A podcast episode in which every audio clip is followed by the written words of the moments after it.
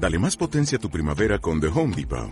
Obtén una potencia similar a la de la gasolina para podar, recortar y soplar con el sistema OnePlus de 18 voltios de Ryobi desde solo 89 dólares. Potencia para podar un tercio de un acre con una carga. Potencia para recortar el césped que dura hasta dos horas. Y fuerza de soplado de 110 millas por hora. Todo con una batería intercambiable. Llévate el sistema inalámbrico OnePlus de 18 voltios de Ryobi. Solo en The Home Depot. Haces más.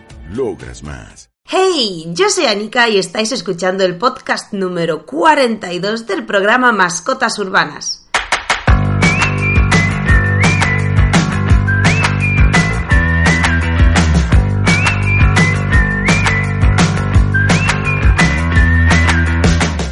Para todos aquellos que nos estáis escuchando por primera vez, este programa se ha creado para informaros, concienciaros, aconsejar y sobre todo descubriros todos los secretos silenciosos y los secretos a voces sobre el mundo del perro. Por ahora somos el podcast perruno más exitoso hasta el momento y esto ya sabéis todos, no sería posible sin vosotros, sin vuestros comentarios y vuestras interacciones con nosotros. Hoy queríamos dedicarle este podcast a las tres personas que han comentado nuestro podcast de la semana pasada. Y estas personas van a ser Andrés Escobar García y su esposa, porque sé que nos escucháis los dos juntos. Rodrigo Pizano y Emilio Agui, si no lo he dicho mal, Emilio Agui. Muchas gracias por vuestros comentarios y sobre todo gracias a Andrés Escobar García porque nos habéis dado una idea para el tema del podcast de hoy, que es qué hacer exactamente y qué tipo de pautas seguir cuando nuestro cachorro llega a nuestra casa. O sea, qué hacer los primeros días de la llegada de nuestro cachorro a casa.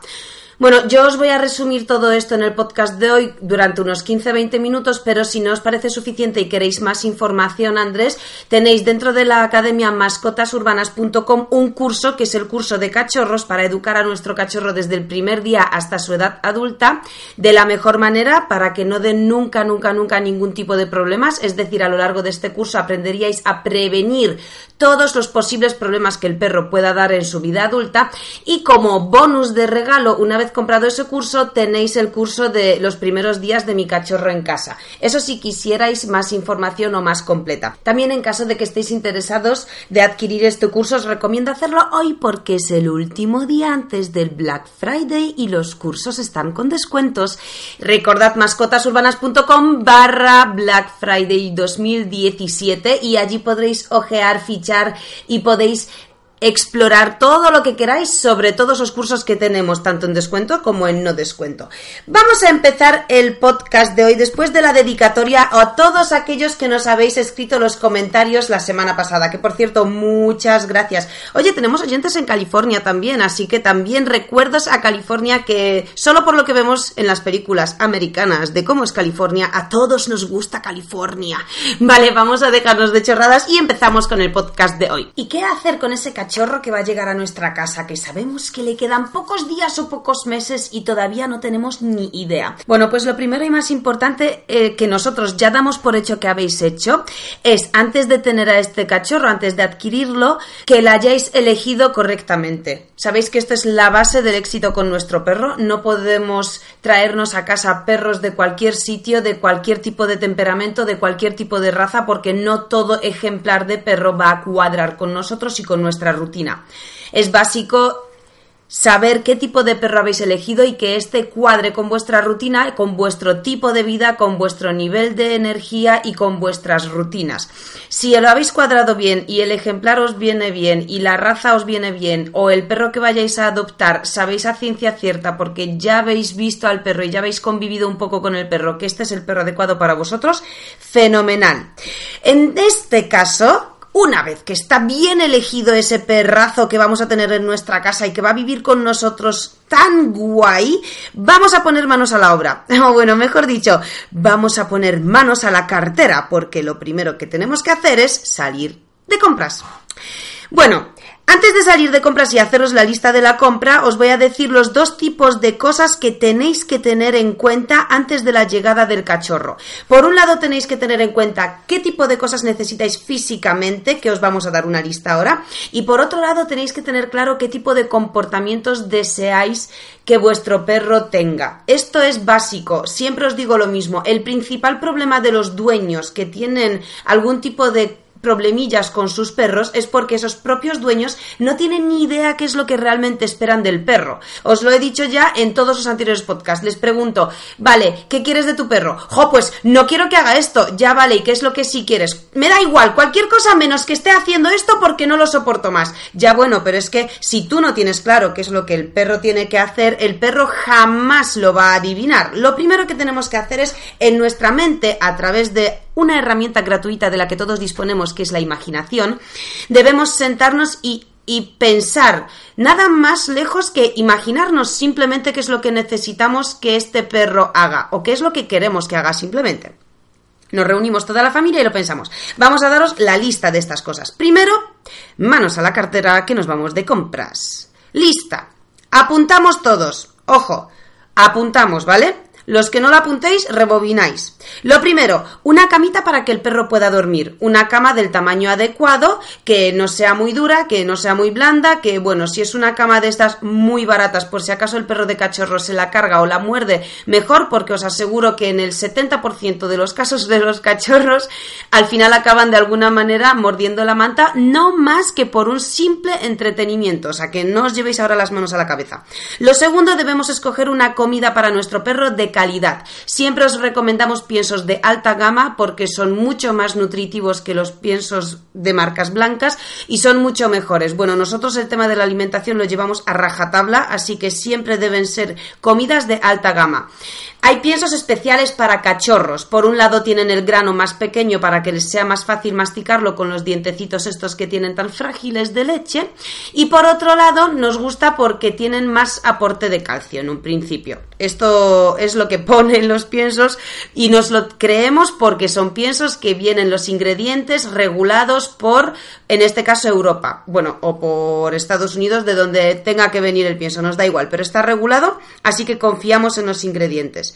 Luego lo que necesitamos son dos cuencos, un cuenco para la comida y un cuenco para el agua. Normalmente el cuenco del agua siempre lo escogemos más grande que el de la comida. El cuenco de la comida para aquellos que no estéis seguros si el perro va a comer con mucha ansia o no, esto depende de muchas cosas, pero la mayoría, la gran mayoría de los cachorros comen con muchísima ansia, lo que es normal, no os debéis alertar. Pero claro, al meterse todo el pienso dentro de la boca y tragar directamente sin masticar, tragan aire, luego les cuesta un poquito a veces digerirlo, quizás se tiren pedos y luego huele mal. Entonces os recomendamos que si no estáis seguros de cómo vaya a funcionar esto, compréis o bien dos cuencos, uno normal y otro para glotones, o directamente podéis comprar el cuenco para glotones, que son aquellos cuencos que por dentro tienen como pelotitas de plástico o diferentes formas de, laberintos o de flores, bueno, son cuencos que ayudan a que el perro tenga que rebuscar la comida y comerla más despacio y entonces ayuda en la digestión y luego eh, les sienta bastante mejor, no se hinchan tanto, ¿vale? Luego, lo siguiente sería tener claro si queremos un collar o un arnés o si queremos una correa o un flexi. El collar y el arnés, da igual, ambas cosas son buenas y ambas cosas son malas. O sea que no os rompáis ahora la cabeza de no, porque me han dicho que con el collar el perro se rompe las cervicales. Bueno, si no le enseñáis a vuestro perro a no tirar de la correa, Igual que el, collar le puede hacer daño en las cervicales, el arnés le puede hacer rozaduras por todas las axilas y también puede tener heridas. Igual que eso, lo contrario, si un perro no tira de la correa, nos da exactamente igual que lleve un collar o un arnés, porque ninguna de las dos, cosas van a ejercer tensión o presión en su cuello o, en sus axilas o en, su pecho en este caso, ¿no? Entonces elegís collar o arnés. Luego, la correa o el flexi. Para los que tengáis dudas si correa o flexi, tenemos un podcast que es el podcast número 19 que habla sobre correas y flexis para que os sea más fácil decidirlo. Los que nos estéis escuchando a través de una radio podéis encontrar los podcasts tanto en iTunes para los que tengáis iPhone como en iBox para los que tengáis Android y luego también lo podéis encontrar directamente en la página web que es mascotasurbanas.com entráis en el apartado de los podcasts y buscáis el podcast número 19. Allí podréis encontrar todo lo que las ventajas y los inconvenientes tanto de la correa como del flexi para que lo podáis decidir vosotros. La siguiente cosa en la lista es un empapador o periódicos. Bueno, el empapador y los periódicos sería para enseñarle a nuestro perro a hacer pis y caca en el sitio en el que queremos, ¿vale? Esto, lo más cómodo para nosotros es el empapador porque absorbe con más facilidad y no deja al final manchado el suelo. Los que tengáis parqué es más fácil el empapador para que no lo estropee y los que trabajéis con periódicos es exactamente igual de válido, lo único que el periódico absorbe un poco menos. Bueno, los cachorros van a tener tendencia, además de ir a hacer pis y caca allí, porque les gusta el eliminar en superficies absorbentes. Para mayor detalle sobre este tipo de cosas y cómo deberíais enseñarle de manera adecuada a hacer pis y caca en su sitio, podéis escuchar el podcast número 5. Allí hablamos con exactitud después de qué tipo de actividades los perros suelen ir a hacer pis y caca para que os podáis adelantar y llevarle, cómo deberíais premiarle, cómo no deberíais jamás castigarle, en qué sitios es mejor, bla, bla, bla, bla, bla, bla. O sea, que todo esto está en el podcast número 5. Y la última cosa de la lista serían los juguetes. Los juguetes son básicos en la vida de un cachorro y como mínimo debería tener siempre una pelota, algo que ruede y que se mueva y una cuerda o un mordedor. O sea, normalmente podéis escoger todo tipo de juguetes. Tenéis peluches, pelotas que que chillan, que emiten sonidos cuando las muerden, hay pelotas con cuerdas, hay eh, congs, hay todo tipo de mil juguetes, pero yo siempre os recomiendo lo más básico. O una pelota, o sea, una pelota y una cuerda o un mordedor. O sea, cualquier cosa que cuando la tiremos o lancemos entre en movimiento y ruede. Y por otro lado, cualquier cosa que nos sirva para que el perro muerda esa cosa y nosotros podamos sujetarla por el otro extremo y jugar con el perro al juego del tira y afloja. Recordad que el juego del tira y afloja es imprescindible para que nuestro perro crezca sano y desgaste la energía de manera equilibrada siempre y cuando ese juego esté bien aplicado. Aquí sí que sí, os recomiendo que vayáis a mascotasurbanas.com y miréis el curso del tira y afloja porque en ese curso os enseñamos cómo iniciar ese juego, cómo respetar el ciclo de caza, cuál es el ciclo de caza, cómo hacer el juego progresivamente más avanzado, cómo hacer el super mega nivel avanzadísimo de perros que ya lo gozan y incluso hacemos lanzados a distancia que el perro venga corriendo a por el mordedor y le levantamos en el aire. Todo eso con sumo cuidado, pero paso por paso en el curso se lo enseñamos y también en ese curso enseñamos la orden del suelta para que el perro de inmediato cuando digáis suelta, suelte. Bueno, esto eh, volvemos al tema.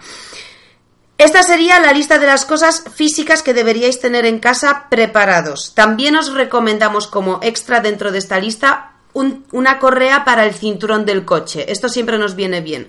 Los que hayáis optado por un collar para vuestro cachorro, aún así deberíais comprar un arnés porque sí que es obligatorio para el coche, para los viajes en coche Así el perro si frenáis y se lleva un tirón no se lo lleva del cuello sino del pecho y hay menor impacto. Ese arnés siempre debe ir enganchado a una correa que tiene en el final de la correa el mismo extremo que el cinturón del coche. O sea que entra perfectamente en donde entra el cinturón del coche y ahí el perro está asegurado. Vale, luego otra cosa que tenemos que tener clara, ya no son las cosas físicas, sino el comportamiento de nuestro perro. ¿Por qué esto es tan importante? Vuelvo a insistir que tendríais que reuniros toda la familia y decidir qué cosas el perro va a hacer y cuáles no.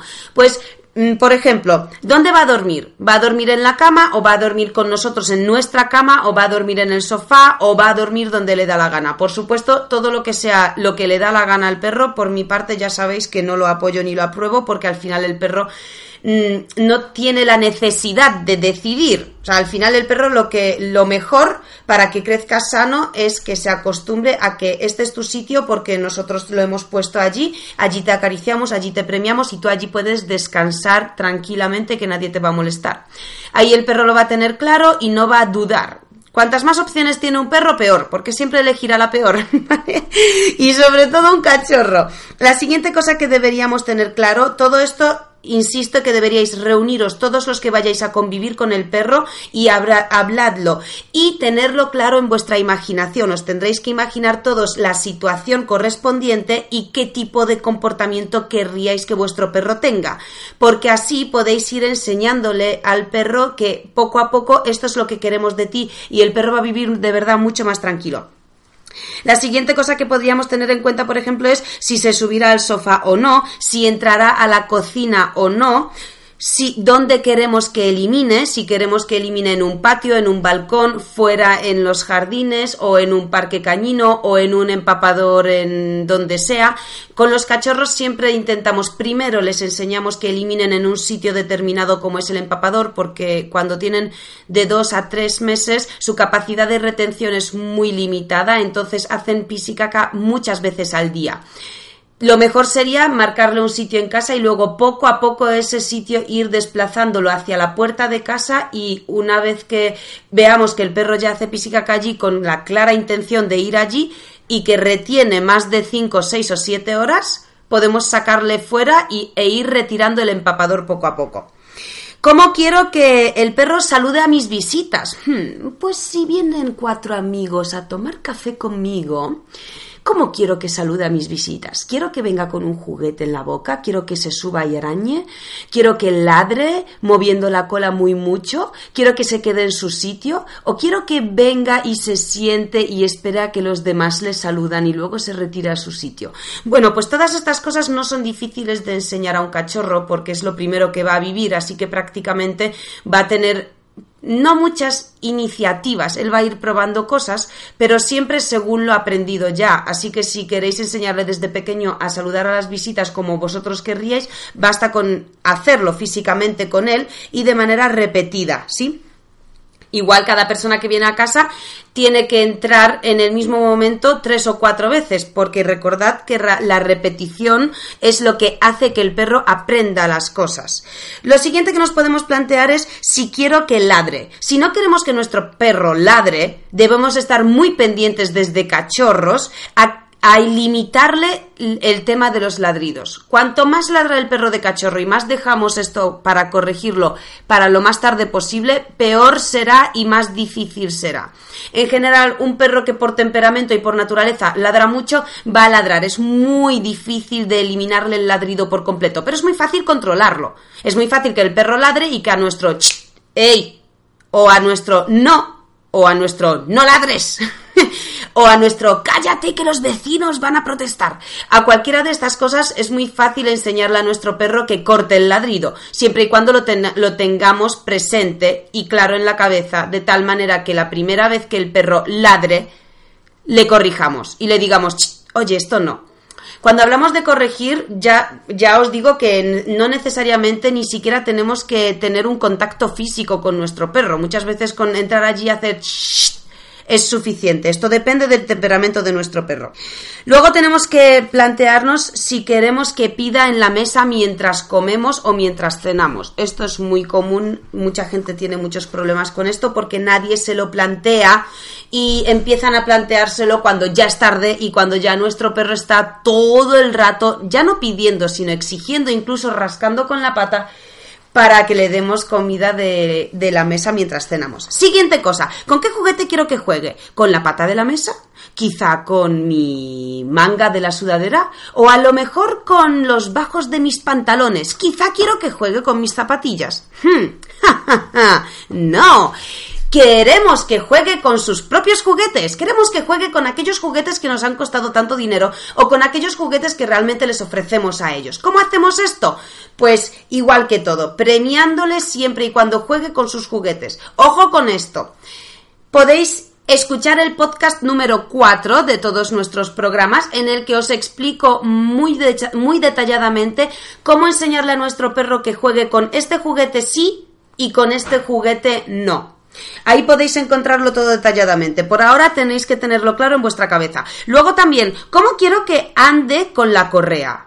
Hmm, este tema es muy interesante porque siempre empezáis a trabajar la correa una vez que el perro ya está tirando de la correa. Y eso es absurdo. Es completamente absurdo. ¿Cómo es posible que le enseñemos a nuestro perro a hacer algo cuando ya le hemos enseñado a hacerlo? Y ahora diréis, no, ¿cómo vamos a enseñárselo? Pues sí, sí, el perro solo no aprende a tirar de la correa. El perro aprende a tirar de la correa siempre y cuando la primera vez que ha tirado de la correa ha conseguido el objetivo al que iba.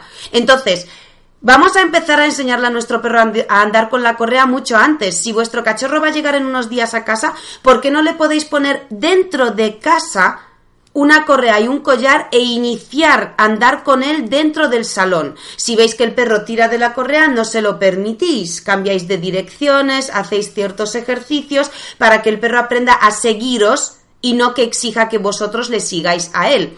En casa va a estar más tranquilo. Los primeros días de la correa para el perro, para la mayoría de los perros son algo extraños porque no lo entienden. La correa es un invento artificial humano, no pertenece a la naturaleza del perro y el perro no tiene ningún instinto que seguir para, para caminar con esa cosa al cuello, ¿no? Entonces tenéis que enseñárselo con chuches, que aprenda a andar a vuestro ritmo, que vea que cada vez que se aleja y la correa se tensa, él no consigue lo que quiere, sino que os dais la vuelta hacia el lado opuesto y os tiene que seguir y de esta manera poco a poco su mente se va adaptando a que la correa no debe estar tensa y a que el perro debe seguir vuestro movimiento del cuerpo. Bueno, lo siguiente sería, ¿cómo le llamaremos? Y ojo, ¿qué palabra usaremos para que venga? Que son dos cosas completamente diferentes. Aquí os remito al podcast número 13, que es Le llamo y no viene, para que veáis la clara diferencia entre su nombre y la palabra que queréis que, que que sirva para que el perro venga a vosotros. Siempre os digo lo mismo, el nombre del perro no puede ser una banda sonora en su vida que suena constantemente todo el día para cualquier cosa y sin ningún tipo de premio a consecuencia de que venga. Entonces, los que no sabéis bien cómo hacer que vuestro perro venga o cuál es la diferencia entre el nombre del perro y la palabra que debería ser la llamada, escuchad el podcast número 13. Bueno, hoy parece que os estáis remitiendo a un montón de podcasts, pero claro, para que vuestro perro llegue, por primera vez a casa tenéis que tener mucha información para hacer todas las cosas bien y, y, menos mal que la mayoría de las cosas ya tienen su propio podcast dedicado a ello para que os podáis ahorrar todos los posibles errores. La siguiente cosa que tenéis que pensar es cómo quiero que se comporte cuando vea a otro perro. Si no queréis que tire de la correa, si no queréis que ladre, todas esas actitudes que va teniendo las tenéis que ir cortando y premiando sobre todo esas actitudes que tiene que sí queréis que se repitan. ¿Cuánto tiempo al día le dedicaré para jugar? Ojo con esto porque esto es una de las bases de que un perro salga sano y de que no exija atención constantemente tenemos la tendencia de que tenemos al cachorro en casa y él está con nosotros, entonces todo el día le estamos prestando atención, todo el día vamos andando por casa mirándole de reojo, hablándole constantemente, llamándole por su nombre constantemente, el perro constantemente nos va mordisqueando, nos va persiguiendo, le vamos manoseando para que se quite, pero en realidad no se quita porque lo interpreta como juego, o sea, estamos constantemente como prestándole una atención continua y nefasta. Lo que os pedimos para que os lo planteéis con anterioridad es en qué momento del día voy a jugar con mi perro y le voy a dedicar el tiempo 100% a él y voy a jugar con él a juegos de olfato para estimular la nariz, a juegos de, tira y afloja para estimular el instinto de presa y canalizarlo hacia un aspecto sano y equilibrado, y cómo voy a jugar con él con cualquier otro tipo de cosas o incluso conmigo mismo a perseguirme, a corretear y a hacer el chorra.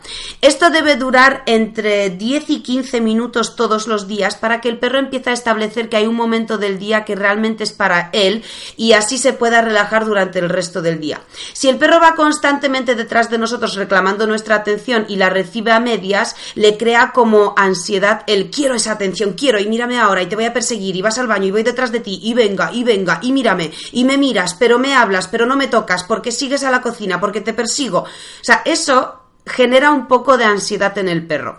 Si le enseñamos que esta es tu cama cada vez que te tumbas, ahí te acaricio, allí te premio, allí te doy besitos y mimitos y te quiero porque qué perrazo tengo en casa que estás ahí tumbado tranquilito y y sigue así.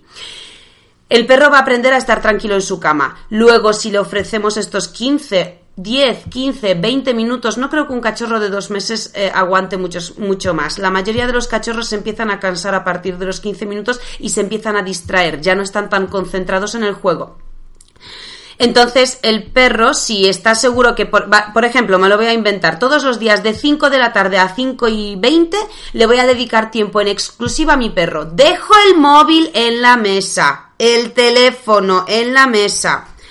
Dejo lo que tengo que hacer, apago la televisión o dejo la música puesta, me da igual, pero voy a estar solo a lo que va a estar haciendo mi perro conmigo y así le enseño a jugar, a obedecer, un poco de obediencia. Empezamos con chuches, que si siéntate, que si túmbate, que si la patita, flipáis con lo listísimo que es vuestro perro porque madre mía, qué inteligente es porque todos decís lo mismo. Ahí es donde tenéis que flipar. Luego, una vez que se acaba ese tiempo, también hay que darle al cachorro la oportunidad para que aprenda a relajarse cuando nadie le presta atención, porque uno está con el ordenador, otro está cocinando y el tercero está hablando por teléfono. Nadie le presta atención al cachorro. Si en ese momento le premiamos por estar tumbado, el perro aprende a que hay momentos en el día en el que Puede haber gente en casa, puede haber movimiento, pero no necesariamente tiene que perseguirnos ansioso por una mirada. Bien, el perro tiene que aprender, uno, a aburrirse entre comillas y dos, a estar tranquilo y a estar, a estar solo. Lo siguiente sería, quiero que tenga miedo a los ruidos. Hmm, ¿Queréis que tenga miedo a los petardos, que tiemble, que busque vuestro refugio, que le tenga miedo a los truenos, a los autobuses, a los pitidos de, de los coches, a los claxon, a las aspiradoras? Hmm, ¿Qué hacemos con eso? Luego os contesta esto. Siguiente duda que debéis tener resuelta antes de que llegue a casa. ¿Qué quiero que haga si no estoy en casa? ¿Cómo queréis que se comporte cuando no estáis en casa? Uno de los fallos de la gente principal es voy a, voy a pillarme un cachorro y voy a coger vacaciones durante dos semanas para que no esté solo. Sorpresa, cuando se acaban las dos semanas de vacaciones, si el perro no ha hecho ningún destrozo durante dos semanas, el primer día que os vais de casa destruye la mitad de la casa. ¿Por qué? Porque no podéis tener vacaciones si tenéis a un cachorro recién llegado a casa porque no sabéis gestionarlo, porque no sabéis estar en casa sin contemplar al perro de manera gratuita acostumbrándole a una atención permanente. De tal forma que cuando desaparecéis porque las vacaciones se acaban, el impacto que tiene sobre el sistema cognitivo del perro el que de repente esté solo tantas horas seguidas es el resultado de que destroce toda la casa y la mayoría de las veces es por reclamo de atención o por aburrimiento. Lo ideal es que el perro desde el primer día tenga un espacio en el que pueda descansar o una habitación o el baño o la cocina o un sitio en el que no pueda romper nada y desde el primer día el perro debe estar varias horas seguidas solo. No pasa nada porque llore, porque gima, porque ladre. Es normal, es un cachorro, acaba de estar toda su vida pegado a sus hermanos y a su madre y de repente se encuentra solo en una habitación. No os preocupéis, le va a durar dos, tres, cinco, máximo seis días el lloriqueo y el gimoteo hasta que se acostumbre que cada vez que desaparecéis al rato aparecéis. Entonces, solucionado, va a aprender mucho más rápido a estar solo sin vuestra presencia. ¿Y qué queréis que haga cuando os vayáis a tomar una cervecita a una terraza? Hmm, esto también lo tenéis que tener claro. Si yo quiero que mi perro esté tranquilo y tumbado mientras yo estoy disfrutando con mis amigos de una cervecita, tendré que enseñárselo desde el primer día. Sí, tendré que premiarle por estar tranquilo, tendré que eh, darle la, la, orden de que se tumbe, una vez que se tumba le super premio, le mimo, le quiero, si de repente sale disparado detrás de un niño que va corriendo con un balón, le corregiré y le diré, hey, chi, chi, chi, chi, ¿qué haces? Ven aquí, anda, túmbate. Y le volveré a premiar por estar tumbado. ¿Sí? Esto es importante para que el perro no aprenda que cuando estáis en una terraza, cada vez que ladra le acariciáis en plan, tranquilo, tranquilo, si solo es un niño. ¡No! Se acaricia a un perro. Da igual lo que digáis, me da igual lo que digáis, me da igual que estéis insultándole mientras le acariciáis, porque a él le da igual, lo único que se da cuenta es que le estáis acariciando, o sea, premiando por estar haciendo lo que esté haciendo. Así que no se acaricia el perro por salir corriendo detrás del niño, se le hace... no se hace eso, y se le tumba y ahí ya se le acaricia un montón y se le quiere y se le mima, porque ahí es donde debe estar premiando, premiado. ¿Cómo quiero que se comporte en un coche? Esto nadie se lo plantea nunca porque cuando un perro va en un coche la gente como que se toma lo que va haciendo como natural. No, es que mi perro mm, vomita, no, es que mi perro ladra, no, es que mi perro no para de gimotear. Bueno, pues chicos, hay que poner soluciones a esto. Si yo quiero que mi perro esté tranquilo en el coche, le pediré que se tumbe, mientras está tumbado le irá acariciando, las primeras veces alguien irá detrás en el asiento con él, si el perro va en el maletero, fenomenal, porque está más apartado y también le enseñamos a estar más separado de nosotros por el tema de la dependencia emocional. Si eh, se levanta, le, le, volvemos a tumbar tranquilamente. Muchas veces los perros que se marean dentro de un coche mm, hay que trabajarlo también. Ellos pueden dejar de marearse al acostumbrarse a viajar en coche. Entonces es muchas veces simplemente trabajar el coche sin que esté en marcha. Está el coche aparcado, parado, abrimos las puertas, le pedimos que se suba, le premiamos y le pedimos que se baje, o le pedimos que se suba y que se baje por el otro lado, o que salte y baje y suba y baje y suba y baje, y el premio siempre va a estar en el coche, dentro del coche, para que vaya asociando y asimilando el coche como algo positivo y no como que siempre que entra se marea. Y luego, por supuesto, una cosa que tenéis clara en la cabeza, que tenéis que tener clara en la cabeza es cómo queremos que nuestro perro se comporte mientras le bañamos o le peinamos básico, porque es algo que vamos a hacer durante toda su vida. Nosotros, los peluqueros, los veterinarios, esto se llama manejo y manipulación física de nuestro cachorro. Cuanto antes empezamos a acostumbrarle a que te toco la oreja, te meto un poco el dedo en la oreja, te toco un poco los ojos, te levanto los belfos y toco los dientes, que si meto el dedo entre las almohadillas, que si te toco la uña, que si te toco la cola y la zona cerca del culete, cerca del ano, para que el perro se acostumbre a que también podemos manejarle por aquellas zonas, ya que el día que tenga fiebre, tendremos que medirle la temperatura corporal introduciéndole un termómetro dentro del ano. Esto es muy traumático para un perro que nunca lo ha vivido. bueno, os lo podéis imaginar todos, ¿sí? Sobre todo los hombres. Entonces os recomiendo que a vuestros perros trabajéis estas cosas y no les hagáis ese tipo de sorpresas de repente. Desde cachorro hay que trabajar estas cosas. Una vez tenemos claras todas estas cosas y una vez que tenemos ya en la imaginación cómo queremos que nuestro cachorro se comporte en todas estas situaciones, debemos actuar al respecto. Le, podemos querer, de verdad. Yo no os digo que no queráis a vuestro perro. De hecho, siempre os digo que no les dais el cariño suficiente, porque el cariño que les dais está mal dosificado y un poco a medias. Entonces, os recomiendo que actuéis al respecto de vuestros objetivos y todos esos mimos que le tengáis que dar, que estén acompañados de un comportamiento guay en cualquier situación que estéis en ese momento. Bueno, ¿qué hacemos esos primeros tres días cruciales del cachorro en nuestra casa? Primero, aguantar las emociones.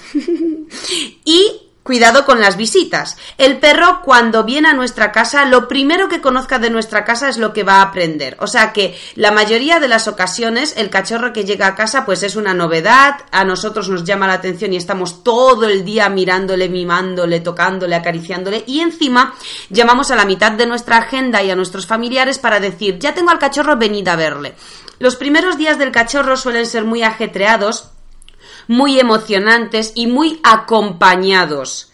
Esto significa que en cuanto baje un poco el calentón de la situación y cuando ya todos os relajéis con el cachorro, el cachorro va a exigir el mismo nivel de atención que ha tenido desde el primer día. Así que ojo con esto. Sé que es muy difícil, pero debéis mm, controlar las emociones y controlar las visitas. O sea, que la visita venga, que le acaricie, que le salude, pero acto seguido enseñarle a vuestro perro dónde está su sitio y que se acostumbre a que si hay visitas en casa él puede estar tumbado y tranquilo en su camita porque es allí donde se le va a premiar y acariciar. Si no vais a conseguir a un perro ansioso al que se le disparan las emociones y con el tiempo, cuando tenga siete meses, lo vais a notar como un gran perjuicio. Porque al principio es muy divertido, el cachorrito es muy pequeño y es divertidísimo que se mueva tanto, que ladre, que nos salude a dos patas y tal, pero cuando va creciendo y tiene siete meses y estos comportamientos no han ido más que crecer e intensificarse, ya no es tan gracioso. Pensad en el futuro, ¿ok? Entonces, los primeros tres días del perro deben ser de, de, total adaptación. El cachorro debe aprender a no ser el centro de atención desmedida por completo. O sea que controlaros. Luego, poco a poco, a partir de los tres días más o menos, hay que dividir el día en diferentes acciones. Le damos al cachorro tres días para que se adapte. A partir del tercer día podemos empezar con una rutina con él. Bueno, desde el primer día empezamos con las rutinas y con todo lo que vayáis aprendiendo, pero le damos un pelín más de tregua, o sea que cuanta menos atención le prestéis, mejor. A partir del tercer día ya el perro está más adaptado, más tranquilo por el cambio de entorno y ya podéis empezar a tratarle de, la manera en la que queríais desde un principio. Ya podéis un poco prestarle más atención, jugar con él más, etcétera. Bueno, pues a partir del tercer día eh, dividimos las acciones del día. Para empezar tenemos que enseñarle a estar tranquilo y tumbado en su cama, como hemos dicho, y premiarle por ello. Para seguir tenemos que enseñarle los momentos de juego y aquí os recomiendo, como hemos dicho antes, entre, 15 entre 10 y 15 minutos de juego dos veces al día. Puede ser una vez al día, pero lo ideal sería dos veces al día. ¿De qué trataría este juego? De utilizar los juguetes que hemos comprado para, para jugar con él para jugar al tira y afloja, para jugar a los juegos de olfato y para jugar con una pelotita. Siempre sería recomendable que sea a la misma hora. Luego le tenemos que enseñar las salidas fuera de casa para explorar el territorio y socializar con otros individuos. Básico. Cuando sale el perro a explorar tenéis que tener cuidado para que no tire de la correa y tenéis que tener cuidado para no limitarle demasiado. Y aquí sí que tenéis que darle un poco de manga ancha para que huela, para que conozca, para que aprenda, para que vea a otros perros de diferentes edades, razas, tamaños, para que vea a otros eh, humanos de diferentes edades, en diferente número de grupos, que de repente se cruce con una persona, pero de repente que se cruce con un grupo de 15 y atravesáis el grupo de 15 por medio y que el perro no se intimide cuando ve de frente a 15 personas andando hacia él, que sepa cruzar tranquilamente y que vea que no hay nada malo ni peligroso en ello. También debéis tener en cuenta los momentos de soledad de los que hemos hablado anteriormente. El día se debe dividir en estas cosas, ¿ok? Por un lado debéis tener tiempo a lo largo del día para enseñarle a estar tranquilo mientras estáis en casa. Por otro lado debéis tener un tiempo de juego para el perro de aquí, de esta hora a esta hora, se juega con el perro en exclusiva sin prestar atención a otras cosas. Las salidas, exploración y socialización. Luego tenéis que enseñarle momentos de soledad. Salís de casa y le dejáis solo en casa para que aprenda que esto es lo que va a vivir durante el resto de su vida y que no le genere una emoción excesiva más tarde, o sea, que el perro aprenda a estar solo desde muy cachorro. Luego, por supuesto, las horas de comida. Hay horas en las que come y debéis enseñárselo como tal con lo que hemos dicho de los cuencos. Eh, la comida para el perro es muy importante, si sale de vosotros, mucho mejor, y ya si el perro se va conociendo algunas órdenes y le dais alguna orden antes de comer, sería increíblemente oportuno. Lo más importante, de lo que tenéis que hacer a lo largo del día dividiendo las acciones es el tiempo para invertir en su salud mental. Todos los días debe haber un momento entre 10 y 45 minutos, lo que podáis todos, ¿vale? O sea, 10 minutos está muy bien también, para aprender algo nuevo o para habituarle a algo que queramos que se habitúe, ¿vale? Esto tenerlo muy en cuenta. O sea, si hay algo que yo quiero que mi perro se habitúe a ello y que lo tenga como algo normal en su vida adulta, debo trabajarlo desde ya durante 10 o, durante 10 o 45 minutos al día, lo que queráis, ¿ok? Estamos hablando de, por ejemplo, petardos, de que se acostumbra a los petardos ponerle en la radio, por ejemplo, sonidos de petardos o o sonidos de cualquier otro ruido así que sea anómalo, que no sea muy rutinario en su vida, pero que queráis que se acostumbre a él, se lo ponéis en los altavoces todos los días durante 45 minutos. Veis, aquí sí que podéis dedicarle ese tiempo porque le ponéis la pista de audio y os vais y que suene durante 45 minutos todos los días. Luego eh, podéis intercambiar estos días, ¿ok? Un día trabajáis los ruidos en los altavoces, otro día trabajáis el coche para que se acostumbre, otro día trabajáis el timbre, estando en casa de repente llamáis a la puerta y que suene el timbre muchas veces, 20, 30 veces, sin que conlleve nada a cambio, para que el perro normalice el sonido del timbre y que no siempre el timbre implique un montón de visitas que le dan un montón de caricias al perro y que le alteran, porque entonces el perro se va a anticipar y cada vez que escuche el timbre ya se va a alterar antes de que entre una visita y va a empezar a ladrar. Desde muy cachorros, 20, 30 veces al día que suene el timbre. O, si no, otro día podéis ir a trabajar con él al veterinario para positivizar las visitas en el veterinario sin que tenga que hacer nada. Simplemente entráis en la clínica, que la auxiliar de turno le dé cuatro chuches y tres caricias y le sacáis. Otro día podéis trabajar las superficies para que al perro no le dé miedo pisar de repente piedras, de repente tierra húmeda, de repente un charco, de repente una rendija que hay en medio de la acera porque hay un metro debajo. O sea, que al perro no le dé miedo pisar diferentes superficies. También podéis aprovechar para juntarle con otros animales, tortugas, eh, gatos, caballos, me da igual, lo que sea. También podéis aprovechar para meterle dentro del agua en un medio acuático que nunca se ha metido para que también se vaya acostumbrando o llevarla a la peluquería o hacer la peluquería dentro de casa. Todas estas cosas os las propongo para que trabajéis con el perro como situaciones nuevas a las que le vais a exponer para que la primera vez que lo hagáis vosotros controléis la situación y la habituación sea impecable y sea positiva. Para acabar vamos a hablar de las fases de desarrollo del cachorro. El cachorro desde que nace pasa por una fase de improntas donde solo y en exclusiva aprende de la madre y de los hermanos de la camada. A partir de allí, pues todo lo que aprenda se activan las redes eh, neuronales sociales, de interacción, de aprendizaje, de reconocimiento de entorno, el sentido del olfato, el sentido auditivo, la vista, bla bla bla bla bla bla.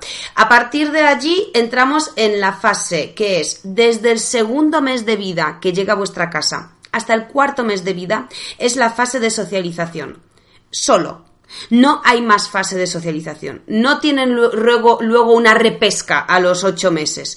Solo tenéis la oportunidad de socializar a vuestro perro desde el segundo hasta el cuarto mes de vida para que esa socialización tenga un efecto real en su vida adulta un año más tarde. O sea que desde el segundo mes de vida hasta el cuarto mes de vida debéis exponer a vuestro perro a todo tipo de perros, humanos, caballos, gatos, tortugas, a todo tipo de situaciones, etcétera. También entra aquí la habituación para que vuestro perro aprenda todo bien y tenga una buena asociación. ¿Por qué? Porque a partir del cuarto mes de vida, que acaba la fase de socialización, empieza la fase de miedos.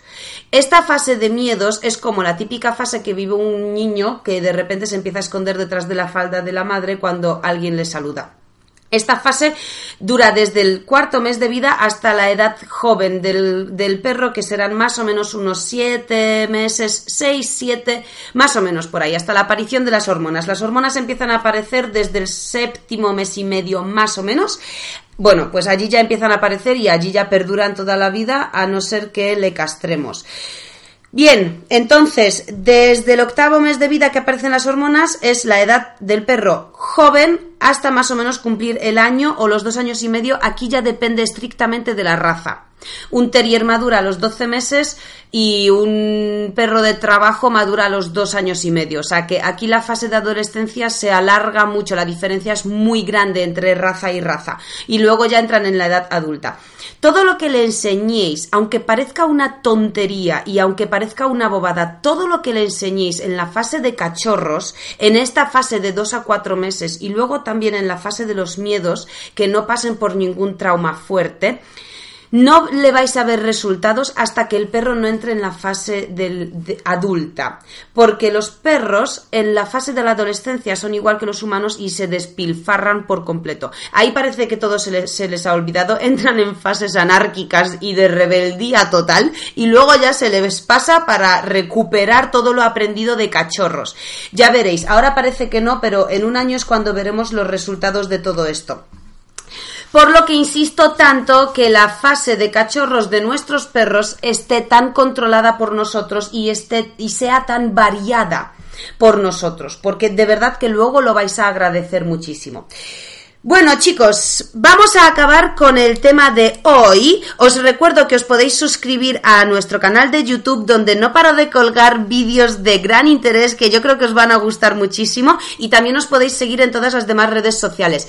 Eh, quería comentaros una cosa, hace dos semanas hemos abierto en el Facebook un grupo, el grupo de Facebook Mascotas Urbanas al, al que todos podéis buscar y solicitar uniros y en ese grupo tenemos una relación con vosotros directa, allí podéis contarnos vuestras cosas. No es un grupo, ojo, no es un grupo para lucir perros, o sea, no es un grupo de, mira qué bonito mi perro, te mando esta foto de mi perrito en el sofá, o sea, todas esas cosas de postureo que vayan a otros grupos. Ya sabéis que a nosotros nos gustan las cosas útiles y prácticas y que tengan algo que ver con la educación del perro. Así que nos podéis colgar cualquier tipo de cosas a los que os exponéis con vuestros perros. También colgamos retos semanales y bueno, también os facilitamos allí los vídeos, eh, los videotutoriales, consejos, podcast, etcétera.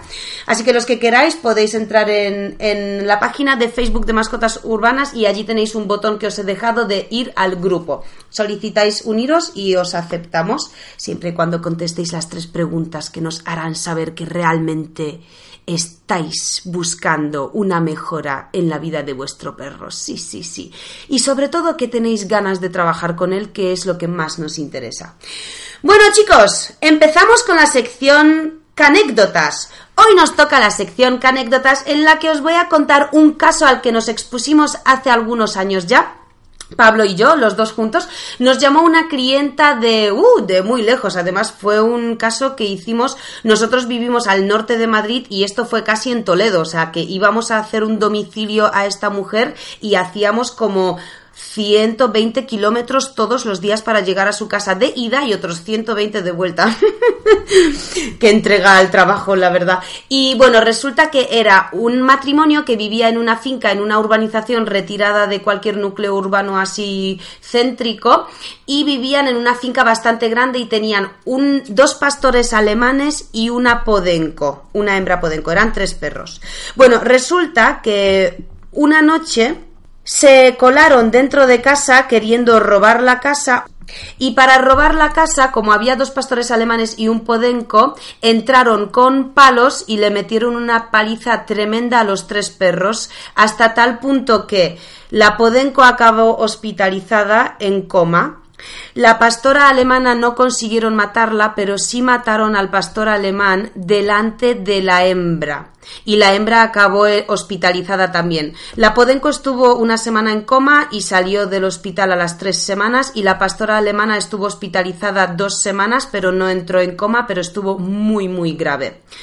Después de ese caso, a la vuelta de casa y a la vuelta de una dura recuperación, bueno, pues lógicamente como es lógico, la pastora alemana empezó a tener un instinto de guarda muy pronunciado, mucho más grande de lo que tenía con anterioridad y, por supuesto, fue a consecuencia de esta situación. La pastora alemana vio que matan al, pastor alemán delante de ella, que se metieron en casa con palos, que no, no pudo hacer nada. A partir de allí, la hembra no dejó pasar a absolutamente nada, nadie dentro de la finca, ni siquiera a los familiares de este matrimonio.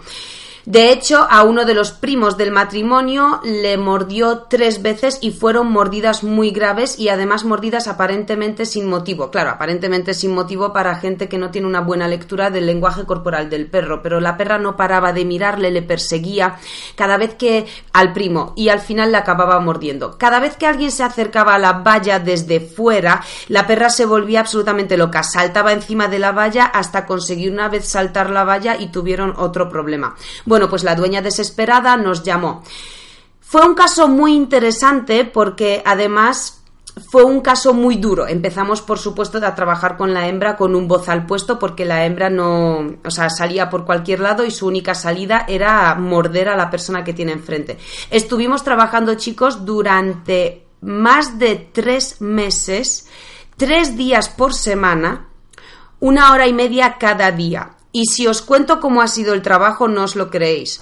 Bueno, básicamente el trabajo se llama el método con el que trabajamos con ella, trabajamos con un contracondicionamiento y luego trabajamos una desensibilización sistemática, que es básicamente desensibilizar a la perra aquellas situaciones que la intimidan o que hacen que explote, digamos, esa agresividad en ella. ¿Cómo lo hicimos? La dueña tenía a la perra atada de la correa con un bozal sentada a su lado izquierdo y yo me dedicaba a entrar y salir de la finca y luego me dedicaba, una vez que la perra ya no reaccionaba a cuando yo entraba y salía, porque claro, las primeras veces imaginaros, la dueña no podía con ella, la arrastraba, la perra llegaba a mí, me intentaba morder, me saltaba a la, al cuello para morderme. Claro, tenía el bozal, entonces no me preocupaba mucho, pero fue un caso muy difícil.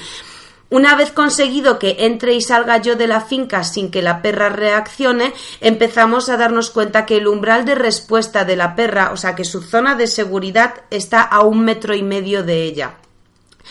Cuando nos dimos cuenta de esto, empezamos a desensibilizar esa, eso. Entonces daba vueltas alrededor de ella y alrededor de la dueña, simplemente hablando con la dueña sobre su vida, sus cosas. Claro, ya llegamos a ser medio amigas de todo el tiempo que pasábamos juntas. Entonces, hablando sobre mil cosas, yo me dedicaba a dar vueltas. Una vez vino mi hermana a verme, de viaje, mi hermana vive fuera del país, y vino a verme. Y justo la recogí del aeropuerto y tuve que ir a dar el domicilio este y me fui con mi hermana. Así mi hermana me servía también como figurante para trabajar estas situaciones ya de dos en dos. Y mi hermana después de la clase nos sentamos en el coche y antes de poner el coche en marcha me dice, oye Anika, pero en serio, ¿y tú le cobras a esta mujer por estas clases? y le dije que claro, lógico, ¿cómo no le voy a cobrar? Y me dice, pero es que no habéis hecho nada. O sea, que has entrado y has estado una hora y media andando alrededor de la perra y entrando y saliendo y hablando sobre tonterías. Digo, claro, es que de eso se trata. Al final resultó que después de los tres meses de trabajo con la perra, puede entrar cualquier persona a su casa, la perra está sin bozal, entran hasta los niños del vecino a jugar dentro de la finca con la perra, la acarician a través de la valla, toda la familia puede venir a reunirse los domingos a comer con, con los, con los perros y con ellos, o sea que la perra por completo ha anulado, digamos, esa cosa de su mente, sigue teniendo ese recuerdo, sigue teniendo un trauma. Probablemente si de noche entran tres personas con palos en, en las manos, ella va a reaccionar, pero ha desensibilizado eso por completo en contexto de día y en contexto de gente que entra mientras la dueña les permite entrar. Ha sido un caso precioso, ha sido un caso muy complicado y lo que os quiero decir con esto es que no siempre el trabajo se, se consigue rápido. No siempre hay que trabajar directamente el problema. Muchas veces hay que trabajar mucho una cosa que aparentemente no está dando resultados, pero tenemos que tener en cuenta que no está dando resultados a nuestra simple vista, pero dentro del sistema cognitivo del perro ocurren muchas cosas que nosotros no vemos. Bueno, nosotros los profesionales sí vemos porque ya estamos acostumbrados a ver estas cosas, pero los dueños no lo ven y tenemos suerte con dueños que tienen paciencia y con dueños que confían en nosotros y dicen, vale, da igual, llevas dos semanas viniendo, llevas dos semanas que a lo sumo son, no sé, treinta y pico horas, bueno, he exagerado un poco, pero no sé cuánto pueden ser, ocho, nueve, diez horas que llevas dando vueltas alrededor de mí sin hacer absolutamente nada nuevo dentro de pequeños matices. Y confío en ti y haz lo que tengas que hacer porque tú eres el profesional y seguiré pagando sin quejarme porque entiendo que sabes lo que estás haciendo. Y efectivamente tres meses más tarde después de un duro trabajo y después de deberes y después de muchas horas hemos conseguido que la perra se le quite todo, que la dueña esté tranquila y sobre todo que la perra no tenga esa angustia, esa angustia de tener que proteger frente a cualquier movimiento que haya fuera de la finca, porque si no protege puede conllevar una muerte puede conllevar una gran agresión. A la perra se le quitó eso y ahora es feliz. Bueno, esta es la canécdota de hoy en la sección canécdotas. Si os ha gustado, escribírnoslo. Si conocéis algún caso cercano, escribidnoslo. O si sois de los que también opinan que las cosas de palacio se hacen despacio o algo así. Bueno, ya sabéis que soy polaca y me invento un poco algunos dichos españoles, pero si no me equivoco, ese dicho es así.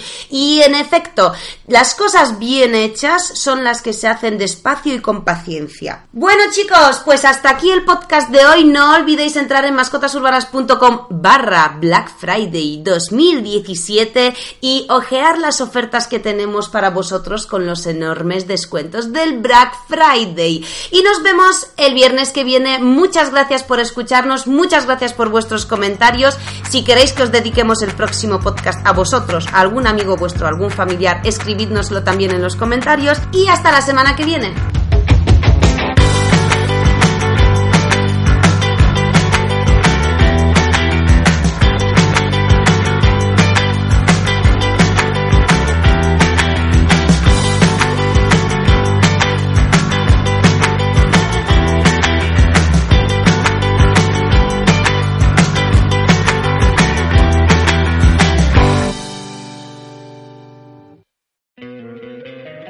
Encantaría tener 100 dólares extra en tu bolsillo?